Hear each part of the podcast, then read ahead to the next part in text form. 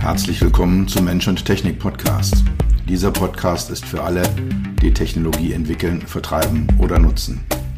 Für alle, die immer mal wieder das Gefühl haben, dass Technologie sie überrumpelt oder beherrscht. Für alle, die verstehen wollen, was Technologie mit uns macht und wie wir unser Leben zurückbekommen. Dieser Podcast ist für die, die Technologie sexy machen wollen. All die Produktentwickler, Designer, UX-UI-Profis, Produktmanager, CTOs, CEOs und für dich. Mein Name ist Dr. Peter Röska, von meinen Freunden auch Dr. Peter. Ich bin dein Gastgeber und freue mich, dass du dabei bist.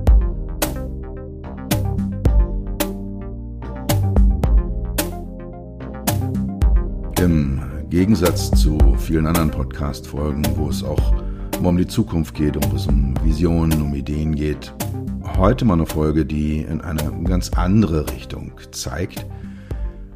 Es soll um die Regeln guter Usability gehen. Ich benutze den Begriff gerne, wenn ich Projekte anbiete, in denen ich dann auch für meine Klienten eine HMI-Lösung entwickeln werde. Da steht dann immer so ein Satz drin, die Entwicklung dieser HMI-Lösung erfolgt nach den Regeln guter Usability und guter User Experience. Oder ähnliches. Schreibe ich da mal ganz gerne rein. Und die Frage ist dann, was sind denn das eigentlich für Regeln? Welche, über was für Regeln reden wir denn? Und es gibt Unmengen an Regeln in diesem Bereich, äh, auf verschiedensten Hierarchien. Da komme ich auch gleich noch drauf. Ich werde mich in diesem Podcast auf zwei Regelsätze fokussieren, die ich ein bisschen genauer beleuchten werde, die auch Überlappungen haben, die sich wunderbar ergänzen, die man gemeinsam einsetzen kann. Ja, kommen, wir erstmal zu dieser Hierarchie von Regeln, über die ich schon gesprochen habe. Und es gibt da vier Hierarchiestufen. Das erste auf der obersten Ebene stehen Gesetze und Verordnungen, also legales, rechtliches Regelwerk, in denen bestimmte Dinge drinnen stehen, die ein Auto, die eine Technologie erfüllen muss. Also das sind so Regeln, das muss so sein.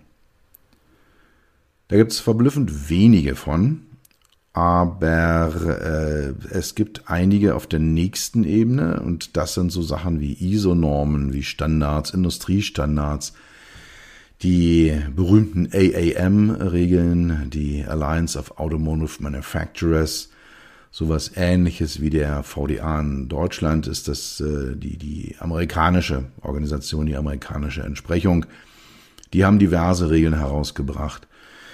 Die NHTSA, also NHTSA, das ist der National Highway and Transportation Administration in den USA, ein Teil des amerikanischen Verkehrsministeriums, die auch so einige Regeln, die auch speziell den Bereich HMIs im Auto, Infotainment-Systeme, Clusterinstrumente, die das alles beleuchten. Das sind per se erstmal keine Gesetze.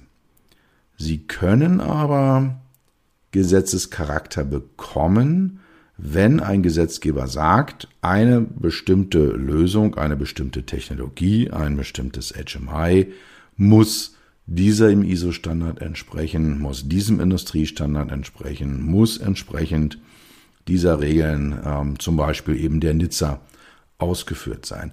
Also können diese Regeln über den Umweg der Nennung in einem Gesetz oder einer, Verordnung einen entsprechenden äh, Gesetzescharakter bekommen. In die gleiche äh, Gruppe wie ISO-Normen und Standards gehören auch so domänenspezifische Regeln. Es gibt zum Beispiel für die Zulassung von Medizingeräten eine Reihe von, von Regeln, wie so ein HMI auszusehen hat. Gibt es also dann, ja, welche Farben wie verwendet werden müssen, damit so ein Gerät zulassungsfähig wird. Also da, auch da haben wir wieder so allgemeine Regeln, die über eine entsprechende Regelung zu einem gesetzesähnlichen Konstrukt werden. Gibt es auch für Flugzeugcockpits und äh, ja, so Industrie äh, oder äh, Steueranlagen, die man da hat. Also da gibt es eine ganze Reihe von, von Regeln, die, wie gesagt, häufig erstmal einfach nur Regeln als solche sind, aber die die Chance haben oder bei denen äh, die Chance gegeben sein kann, dass sie über eine entsprechende Verordnung gesetzesähnlichen Charakter bekommen. Das ist dann halt, das sollte so sein. Ja, also die Gesetze, Verordnung, das muss so sein. Äh, die ISO-Normen, Standards, das sollte so sein. Forschungsergebnisse, Expertenregeln, Golden Rules, Checklisten, Best Industry Practices, das ist die nächste Ebene. Es gibt einen unglaublichen Korpus an Forschung, an Forschungsergebnissen, wie die Mensch-Maschine-Schnittstelle, wie das Verhältnis von Mensch zu Technik gestaltet sein sollte. Und viele dieser Forschungsergebnisse gehen dann auch in die ISO-Normen, die Standards, in die AAM-Regeln, die Nizza-Regeln ein. Also die sind dann von unten nach oben immer gut durchreichbar. Es gibt aber halt eben jenseits der Forschungsergebnisse auch Expertenregeln, so die ja, berühmt sind von Donald Norman, äh, die die äh, Regeln, die zehn Regeln, die er aufgestellt hat, so Rules of Thumb, Regeln, Golden Rules, äh, die da entsprechend mit reingehen.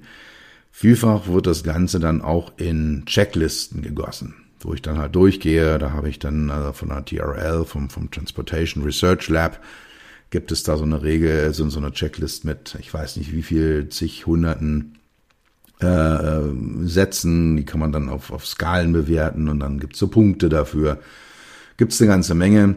Gibt es äh, auch im User Experience Bereich von Hassenzahl die Regeln. Es gibt äh, im Bereich der Persönlichkeiten die Big Five nach Ocean.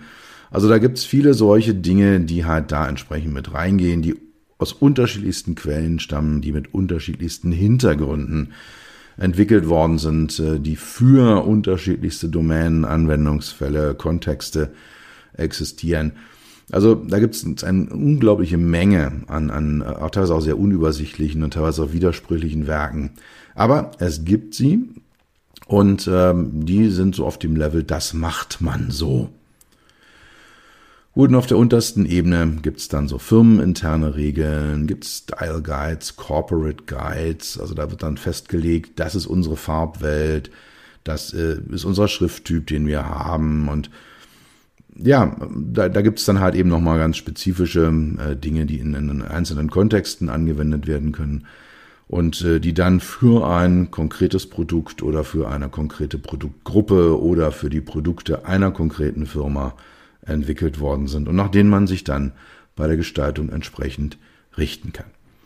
Also nochmal die Hierarchie der Regeln, ganz oben Gesetze und Verordnungen mit dem Charakter, das muss so sein. Darunter die ISO-Normen, Standards, AAM, Nizza-Regeln, das sollte so sein. Darunter liegen Forschungsergebnisse, Heuristiken, Golden Rules, Checklisten mit dem Charakter, das macht man so. Und ganz unten dann halt die firmeninternen Regeln, die firmeninternen Style Guides, Corporate Guides. Das macht man bei uns so oder wir machen das bei uns so. Ich möchte in diesem Podcast zwei Regelwerke genauer vorstellen, da mal ein bisschen tiefer einsteigen. Das eine ist die ISO 9241, da insbesondere den Teil 110, ähm, es war verblüffend. Also die ISO 9241 ist ein Riesenwerk. Und es wird häufig auf den Teil 110 reduziert und dann auch noch auf die sieben Regeln, die dort äh, genannt sind für die Interaktionsgestaltung. Äh, ist eine unzulässige Vereinfachung, aber auch ich werde es hier genau so machen. Ich werde ein bisschen was über die 9241 erzählen, ja, dann so auf den Teil 110 runter fokussieren und dann auf diese sieben Regeln eingehen, die dort ganz konkret drinnen stehen und die gut und richtig und wichtig sind. Also das wäre so etwas auf der zweiten Ebene. Das sollte so sein, was ich vorstelle. Und dann habe ich im Laufe meines Berufslebens, ich beschäftige mich ja seit 35 Jahren mit dem Verhältnis zwischen Fahrer und Fahrzeug und habe im Laufe der Zeit äh, einen Satz an Regeln entwickelt, die dann automotive-spezifischer sind, die dann halt auch sehr hilfreich sind, wenn man ein Automotive HMI entwickelt. Und auch da werde ich ein bisschen drauf eingehen und mal so erklären, was ich da eigentlich so sehe, was ich darunter verstehe und wie äh, ich die Anwendung auch dieser Regeln dann entsprechend sehe. Also die zwei Regelwerke, ISO 9241 Teil 110 und die Automotive HMI Regeln nach Rösker sollen heute hier in diesem Podcast mal ausgeleuchtet werden. Fangen wir an mit der ISO 9241. Das ist ein internationaler Standard, den gibt es auch als äh, DIN ISO, hieß er früher mal, ISO EN für die europäische Norm. Es gibt auch eine österreichische Variante dafür. Die sind aber alle wortgleich. Also alles identischer Text, der da drin ist. Es ist ein internationaler Standard, der das Verhältnis von Mensch und Computer, von Mensch und technischen Systemen regelt. Offizieller Name ist äh, seit einigen Monaten Ergonomie der Mensch-System-Interaktion, hieß früher ein bisschen anders, ist aber halt eben, ja, zeigt in seiner Allgemeinheit eben auch, äh, wie, wie breit äh, dieser Standard aufgestellt ist. Er ist ursprünglich entwickelt worden für Computerarbeitsplätze und spiegelt auch gerade in seinen, seinen früheren Versionen das Misstrauen der Menschen in die Datenverarbeitung als solche. Also es war in den 70er, 80er Jahren, hieß es, oh, Computer bedrohen unsere Arbeitsplätze, Computer sind bedrohliche äh, Geräte, sind Systeme, die, die uns als Menschen bedrohen, die uns verbiegen, die uns von unserer natürlichen Art zu leben, zu denken und zu handeln entfernen werden und also das war so die in vielen Teilen äh, der der Politik, der Gesellschaft äh, war das so so die Idee, was Computer sind. Dass sich ein Teil davon verwirklicht hat, äh, ein Teil davon aber auch gar nicht, ist ein anderes Thema. Werde ich vielleicht mal in einer anderen Podcast-Folge drauf eingehen. Ein spannendes Thema fällt mir ein, muss man gleich mal eine Notiz machen. Das, das wäre doch mal was, wo man da genauer mal reinschaut. Aber wie gesagt, es spiegelt eben diese Denke der, äh, der, der 70er, 80er Jahre wieder. Ursprünglich hatte diese ISO 17 Teile, was für eine ISO schon ziemlich mächtig ist. Heute sind es über 40, knapp 50 Teile und es sind so 7, 8, 9 weitere Teile in der Entwicklung. Also das wird, ist schon ein unglaublich mächtiges Werk. Mir ist keine andere ISO bekannt. Ich kenne aber auch nicht alle. Vielleicht gibt es auch andere. Bei mir persönlich ist keine andere ISO bekannt, die eine so hohe Anzahl von Teilen hat. Und äh, ja, sie wird noch mächtiger werden in, in absehbarer Zeit. Die ISO 9241 ist nicht spezifisch für Fahrzeuge. Sie ist nicht spezifisch für überhaupt irgendeine Domäne, sondern sie ist universell. Sie gilt überall immer dann, wenn Mensch und Technik in Kontakt treten miteinander, also insbesondere wenn es komplexe Technologien sind, wenn es komplexe äh, Technologien mit komplexen Schnittstellen, mit komplexen HMIs, Human Machine Interfaces sind. Und sie ist ebenso universell, dass sie überall angewendet werden kann. Also sie kann auch in automobilen Umfeld, in Fahrzeugen eingesetzt werden. Und wie gesagt, der Fokus liegt auf dem Teil 110. Viele Menschen glauben, dass die ISO 9241 ausschließlich aus dem Teil 110 besteht. Nichts könnte falscher sein. Aber es ist einfach ein sehr, sehr wichtiger und sehr, sehr entscheidender Teil, wenn ich daran gehe, eine HMI, eine Mensch-Maschine-Schnittstelle zu entwickeln. Und es sind dort sieben universelle Interaktionsprinzipien dargestellt. Kleine Anmerkung hier noch. Es äh, gab schon immer, zumindest so lange wie ich die, die äh, 9241-110 kenne, sieben dieser Interaktionsprinzipien. Es gab eine leichte Änderung vor circa anderthalb Jahren, äh, wo dann halt eben der, der neuesten Version diese sieben Dimensionen, also sechs davon, fünf davon, fünfeinhalb, sind identisch geblieben und es ist eine neue dazugekommen, eine andere ist kombiniert worden. Also es gab da so eine Änderung äh, im, im, Bereich. Also wenn ihr eine ältere Version habt, also eine von vor 2020, werdet ihr dort etwas andere äh, Dimensionen, Interaktionsprinzipien lesen können, vorfinden. Wie gesagt, achtet drauf, dass ihr eine neue Variante habt. Äh, die ist halt eben geändert worden und äh, ja, halt eben etwas anders aufgestellt.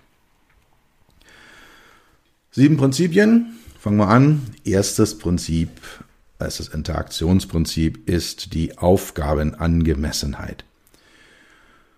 Das heißt, im Endeffekt ist die Funktionalität meines technischen Systems überhaupt dafür geeignet, die Aufgabe dafür zu lösen, die ich zu lösen habe. Also ein, ein Beispiel dafür ist, äh, wenn ich mir jetzt mal so die, die, die äh, Microsoft-Welt anschaue, ich kann natürlich mit Excel einen Brief schreiben und ich kenne auch jemanden, äh, die hat das mal gemacht. Aber im Endeffekt ist der, der Excel, ist Excel nicht geeignet, um Schriftstücke zu verfassen. Es ist einfach nicht aufgabenangemessen. Man kann damit wunderbare Tabellenkalkulationen jeder beliebigen Komplexität durchführen, tolle Dinge machen. Aber einen Brief schreiben, dafür ist dann das Programm Word deutlich auf, aufgabenangemessener. Und ich kann sicher auch mit irgendwelchen Tabellensachen und Verknüpfungen in Word eine Tabellenkalkulation durchführen, aber dafür wiederum ist jetzt Word nicht aufgabenangemessen. Das ist die Aufgabenangemessenheit, ähm, die damit reingeht. Äh, anderes Beispiel ist, äh, wenn ich von A nach B fahren möchte, ist ein Auto wahrscheinlich die aufgabenangemessene Technologie. Ein Flugzeug eignet sich jetzt nicht wirklich so. Ich kann mit dem auch rollen und ich kann damit auch sehr lange Strecken zurücklegen. Aber wenn ich jetzt in der Innenstadt durch die Gegend fahren möchte, ist ein Flugzeug deutlich weniger aufgabenangemessen als ein Auto. Also Aufgabenangemessenheit. Kann denn eigentlich die Technologie überhaupt das Problem lösen? Ist sie dafür geeignet? Ist sie dafür gedacht, das zu machen? Das zweite ist die Selbstbeschreibungsfähigkeit. Ist eine Technologie in der Lage, aus sich selbst heraus zu kommunizieren? Kann ein HMI mir darstellen, was es eigentlich kann, was ich damit tun kann und wie ich es tun kann? Also es geht um die Verständlichkeit. Habe ich, gehören solche Sachen dazu wie Hilfe, wie Rückmeldungen. Aber für mich ist die Selbstbeschreibungsfähigkeit in erster Linie das Sprechen der Technologie aus sich selbst heraus. Also weiß ich, wenn ich einen bestimmten Knopf drücke, wenn ich einen bestimmten Menüpunkt auswähle, was dann passiert? Und umgekehrt, weiß ich denn, wenn ich ein bestimmtes Ziel in der Interaktion mit einer Technologie habe, wie ich dahin komme? Sagt mir denn die Technologie, okay, wenn du ein Ziel in einer Navigation eingeben musst, willst, dann möchtest du es erstens mal diesen Knopf drücken. Und danach kannst du dann halt auf jeden Knopf drücken und das wird dich dann und so weiter. Ja, also beschreibt das Ganze das aus sich heraus und was ich äh, an, an vielen neuen modernen Apps äh, mal sehr, sehr irritierend finde, ist, dass sie einem teilweise gar nicht sagen, wohin ich denn eigentlich drücken kann. Also da ist dann die, die, die simpelste Selbstbeschreibung, nämlich drück mich hier, gar nicht realisiert. Ja, das ist dann dieses berühmte Flat Design oder, oder Minimal Design oder wie auch immer das genannt wird, was für ein Buzzword da genutzt wird, was dazu führt, dass ich äh, manche Dinge, auf manche Dinge drücken kann und auf andere nicht, aber ich den Unterschied nicht sehe. Also das ist so ein typisches Beispiel für so Selbstbeschreibungsfähigkeit. Dritter Punkt. Erwartungskonformität. Wir alle haben unsere Erwartungen, wenn wir mit einer Technologie in Interaktion treten. Wir haben Vorerfahrung. Wir sind alle durch Handy-Apps, durch Autonavigationssysteme, durch Fernsehermenüs, durch die Menüs an unseren Küchenmaschinen auf irgendeine Art und Weise vorgeprägt. Jeder und jede auf eine andere Art und Weise. Das ist zum Beispiel altersabhängig, das ist erfahrungsabhängig. Das ist auch abhängig zum Beispiel vom beruflichen Hintergrund, den wir haben. Ja, von dem Wissen, was wir entsprechend mitbringen. Und da erwarten wir einfach bestimmte Dinge. Und also ein gutes Beispiel für Erwartungskonformität ist, wenn ich einen, einen äh, Bildschirm habe, erwarten die meisten Menschen heutzutage, dass es sich dabei um einen Touchscreen handelt. Und dann drücke ich da auf einen Eintrag drauf und dann erwarte ich einfach, dass da was passiert. Und das ist eben häufig nicht der Fall. Also ich hatte, bin, bin ein großer Fan von E-Book-Readern und mein erster E-Book-Reader hatte keinen Touchscreen. Und ich habe den mal an jemand anders weitergereicht. Und das erste, was der machte, war auf diesem Touchscreen rumzudrücken oder auf dem, was er erwartet hat, dass es ein Touchscreen sein könnte.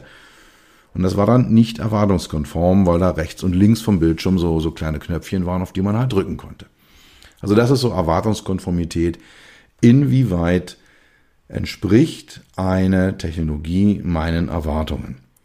Und diese Erwartungen sind sehr, sehr stark geprägt auch vom ja, mentalen Modell, was ein Nutzer mitbringt. Also, ich hatte es ja schon gesagt, wir sind alle irgendwo ein Stück weit vorgeprägt und dieses Benutzermodell, äh, dieses mentale Modell, was der Benutzer hat, das erprägt erheblich die, die Erwartungen. Also ein, ein Pilot wird, wenn er in ein Auto einsteigt, eine andere Erwartung mitbringen, als wenn es ein Autofahrer ist oder ein, ein professioneller Autofahrer. Oder wenn ich in ein Flugzeugcockpit einsteige, habe ich andere Erwartungen als der Pilot, der da entsprechend Schulungen hat und ein ganz anderes mentales Modell entsprechend mitbringt. Vierter Punkt.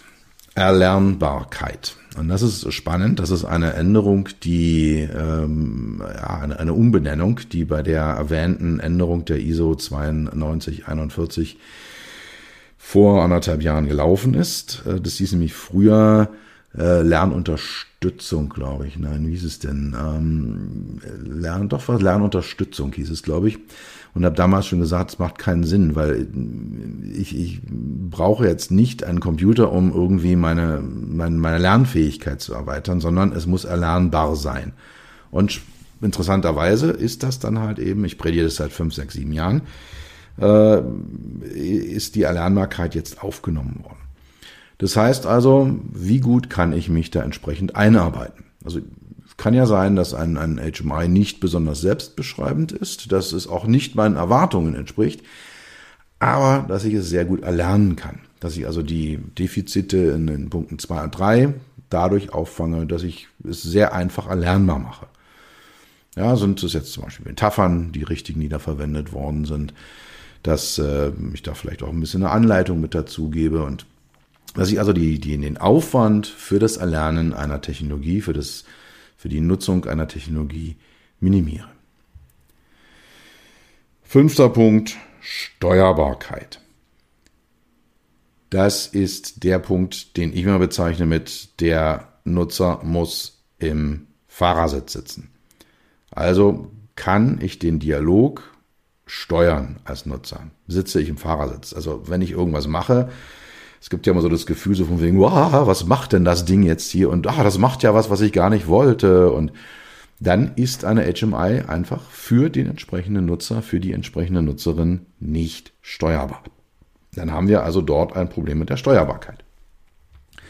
Und das kann jetzt durch entsprechende Dialoggestaltung machen. Das kann ähm, zum Beispiel auch durch eine hohe Erwartungskonformität erreicht werden, durch eine hohe Selbstbeschreibungsfähigkeit. Dadurch wird eine eine HMI wird eine Technologie gut steuerbar. Punkt 6. Robustheit gegen Benutzerfehler. Fehlertoleranz hieß es früher. Das ist ja, ein Fehler, ein System ist fehlertolerant. Also ich kann mal einen Fehler machen und das ist jetzt nicht weiter wild. Also gute, gute, gutes Beispiel für die Robustheit äh, gegen, gegen Benutzerfehler ist ein Backbutton der immer an der gleichen Stelle ist, der immer die gleiche Funktion hat. Und da dränge ich auch bei all meinen Projekten drauf. Wir brauchen einen Back-Button und wir brauchen ein konsistentes Back-Konzept. Also wenn ich da drauf drücke, gehe ich immer entsprechend rückwärts. Und das ist ein Beispiel für Robustheit gegen Benutzerfehler. Anderes ist Rückfragen dass ich zum Beispiel sage, möchtest du diese Datei wirklich löschen? Dann sage ich, oh nee, oh, ich wollte ja gar nicht löschen, ich wollte ja nur verschieben. Ja, also wenn ich da so einen Fehler mache und wir Menschen machen Fehler, das ist ja auch das, das Wunderbare an uns Menschen. Ich, ich liebe es, äh, ähm, dass, dass wir Fehler machen können. Es unterscheidet uns ja auch von, von Technologie und von künstlicher Intelligenz, dass ein Mensch Fehler machen kann. Und aber sie sollten halt im Rahmen einer Mensch-Technik-Interaktion leicht korrigierbar sein und halt auch tolerant sein.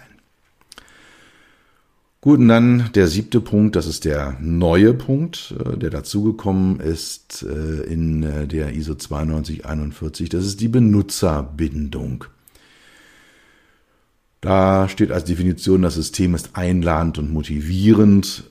In meiner Vokabelwelt würde ich sagen, die User Experience ist positiv. Man hat einfach eine Nutzererfahrung Ja, es wird einem ein Stück weit eine Emotionalität gegeben. Ich mag das System. Das geht dann wirklich rein bis in den Bereich Branding. Ähm, aber halt eben auch solche Sachen wie eine Mikroanimation, wo ich einfach sage, hey, das ist cool. Das macht Spaß. Die Farbwelt äh, gefällt mir. Die ganze Formenwelt gefällt mir. Und ja, ich mag das System und ich möchte damit gerne arbeiten.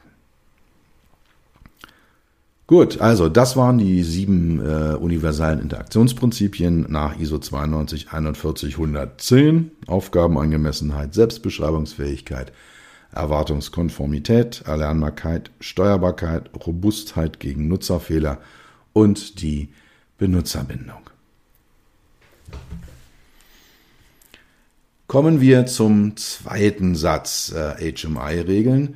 Und äh, das ist ein Satz, den ich äh, ja für mich mal entwickelt habe und festgestellt habe, der ist gut, den, den kann man anwenden, den kann man ganz wunderbar nutzen, um generell HMIs, aber speziell Automotive HMIs zu entwickeln. Das sind so Leitplanken, an denen man sich gut entlanghangeln kann.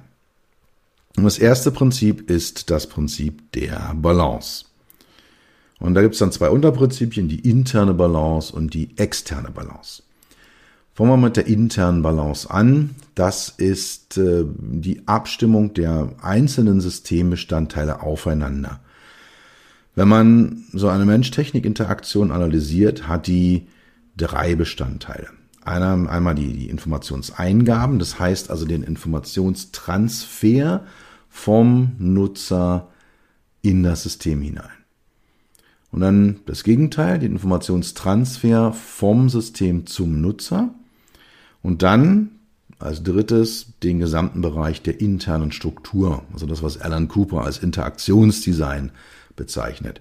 Wie ist ein System intern strukturiert? Wie sehen die Menübäume aus? Wie sehen die Prozesse? Wie sehen die Abläufe aus?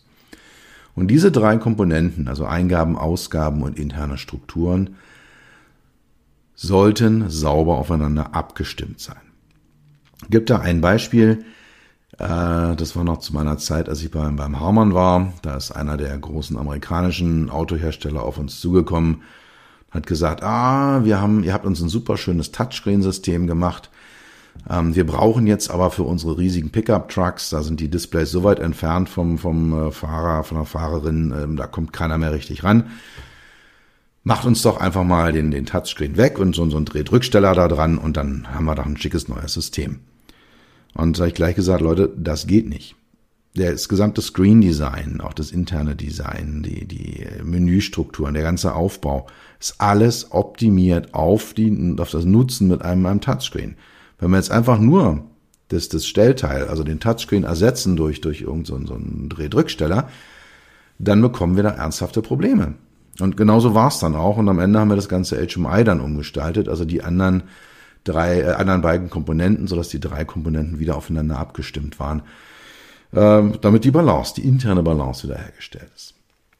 Die externe Balance ist das, äh, ja, die Balance zwischen einer Technologie, einem System, einem HMI und der potenziellen Nutzergruppe. Das ist immer die erste Frage, die ich bei, bei Kunden stelle. Wer, wer nutzt denn das Fahrzeug? Wie sieht denn, wie sieht denn die Nutzerpersona aus? Habt ihr euch mal Gedanken gemacht, was für Use Cases da eigentlich mit diesem Fahrzeug erfüllt werden. Und ich habe im Moment gerade ein Projekt mit einem, äh, einem Startup, einem, einem Fahrzeug-Startup, was einen Liefervan machen will. Und die Nutzergruppe eines Liefervans ist eine ganz andere als die eines PKWs und auch die, die Anwendungsfälle. Also das, was die Leute mit dem Auto machen, in dem Auto machen, von dem Auto erwarten, auch die ist ganz anders, als wenn ich da jetzt einen, einen, einen Sportwagen habe zum Beispiel. Ja, also da gibt's dann entsprechend andere Dinge und dann kommen dann die Use Cases dazu, die Märkte mit dazu, dann kommen wir wieder im Bereich interkulturelle Unterschiede rein. Also alles das ist so die externe Balance. Zweiter Punkt ist die Konsistenz. Und auch da gibt's wieder eine interne und eine externe Konsistenz. Interne Konsistenz ist die Selbstähnlichkeit. Also ein System sollte sich selbst ähnlich sein. Das heißt, wenn einmal irgendwas auf irgendeine Art und Weise funktioniert, sollte es immer so sein. Noch da habe ich gerade ein Projekt am Laufen, äh, wo der, wo der Kunde anfing, für jedes einzelne, für jede einzelne Applikation, für jedes äh, Subelement eine eigene Lösung zu finden, die jeweils immer ganz toll und ganz hübsch und sicher auch funktional war. Aber ich habe gesagt, Leute, äh, alles funktioniert bei euch anders. Ja, Radio funktioniert anders als Telefon, funktioniert anders als Medien, funktioniert anders als Navigation.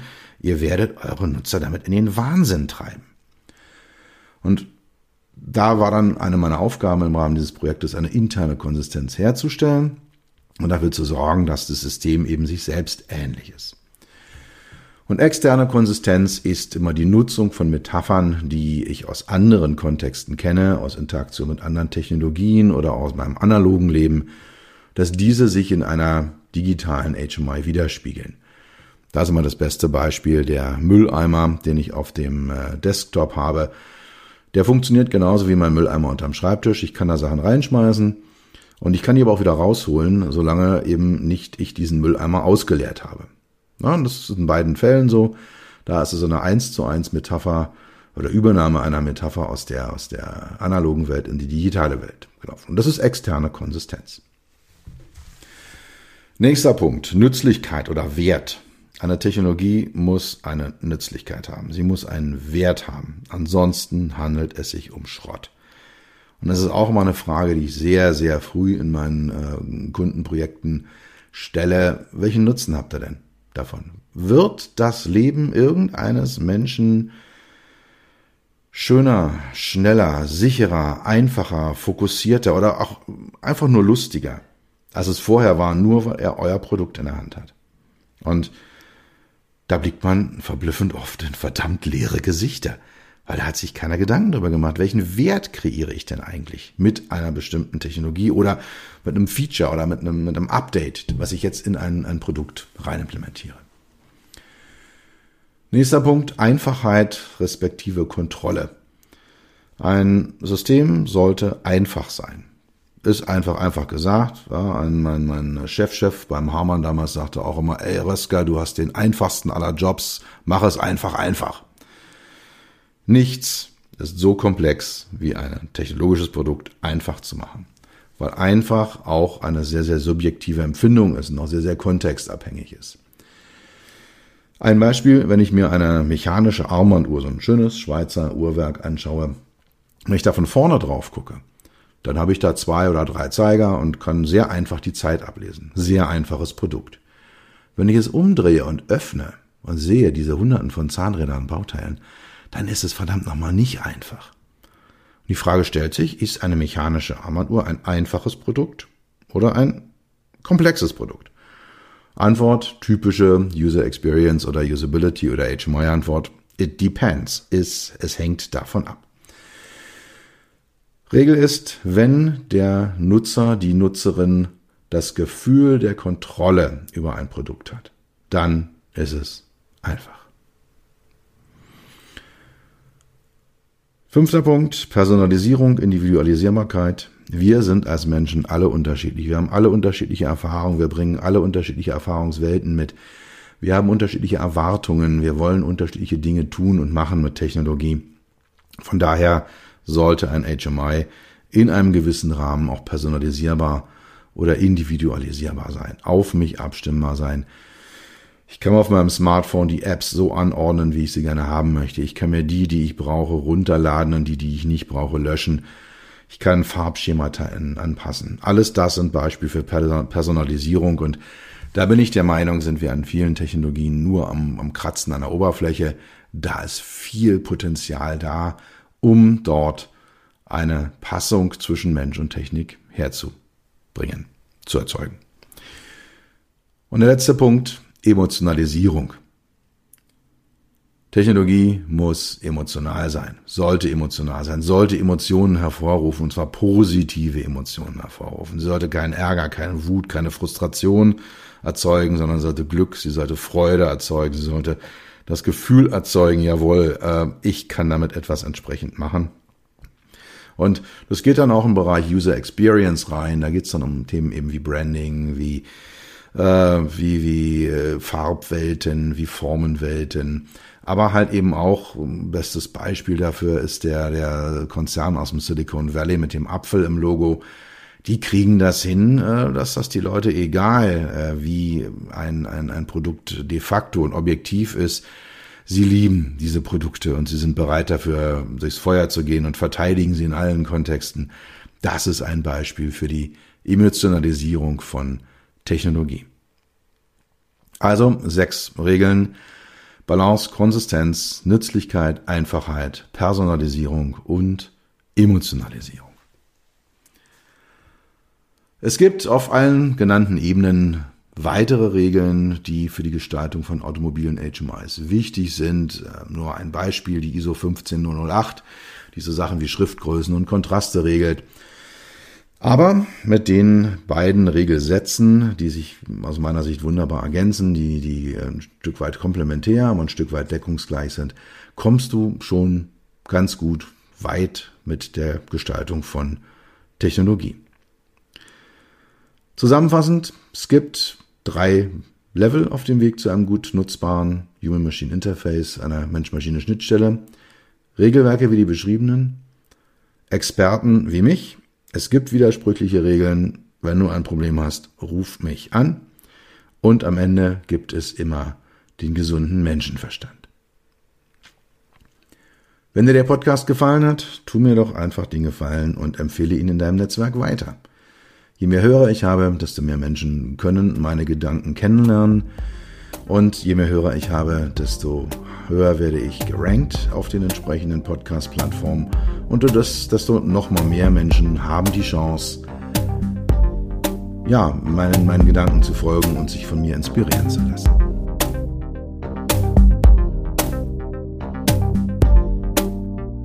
Das war's für heute bedanke mich dafür, dass du Zeit mit mir verbracht hast. Du hast etwas für dich getan, was dir keiner mehr nehmen kann. Für einen weiteren Austausch findest du mich auf LinkedIn und auf meinen Webseiten www.peter-rösker.com Rösker mit OE und SS oder unter www.beyond-hmi.de. Bis zum nächsten Mal, pass auf dich auf und bleib gesund.